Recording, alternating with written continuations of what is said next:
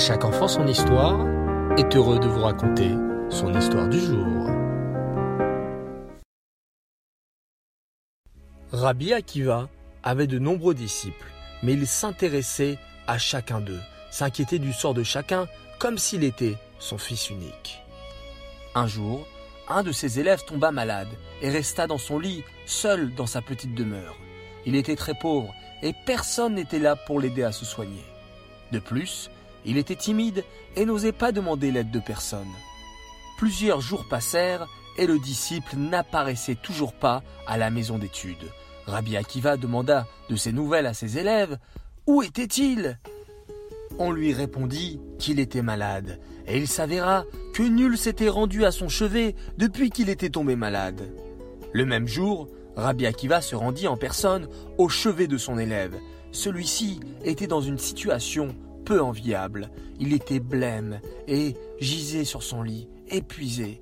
Les fenêtres de sa chambre étaient hermétiquement fermées et l'atmosphère était étouffante. De plus, la poussière s'était amoncelée et rendait la respiration du malade encore plus difficile.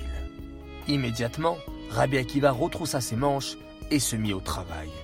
D'abord, il ouvrit les fenêtres et aéra la pièce. Puis, il fit bouillir de l'eau et prépara une boisson chaude pour le malade. Rabbi, je vous en prie, ne gaspillez pas votre temps pour moi. Je me débrouillerai tout seul. Implora le malade qui ne pouvait supporter de voir son maître bien-aimé s'abaisser à des tâches aussi terre à terre. Tu es malade et en danger.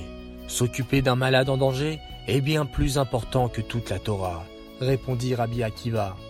Ne t'occupe pas de ma dignité, car en fait, j'accomplis là une grande mitzvah. Rabbi Akiva prit ensuite la serpillière et se mit à laver le sol à grande eau pour enlever toute la poussière. Il nettoya soigneusement les meubles et le sol. La pauvre chambre prit une toute autre allure. L'air y était maintenant frais et pur, et le disciple respirait mieux, ne toussait presque plus. Rabbi Akiva resta avec son élève jusqu'à que sa situation se soit notablement améliorée. Quand il le quitta, il lui souhaita de guérir bien vite et de retourner à ses études. L'élève était très ému et s'exclama Rabbi, vous m'avez vraiment fait revivre. Rabbi Akiva, sorti de la chambre du malade, réunit ses élèves et leur dit Celui qui ne rend pas visite au malade est considéré comme s'il versait son sang.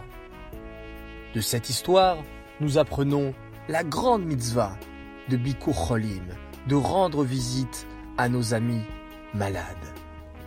Prenons le temps et ne restons pas indifférents et pensons toujours à nos amis qui sont dans le besoin.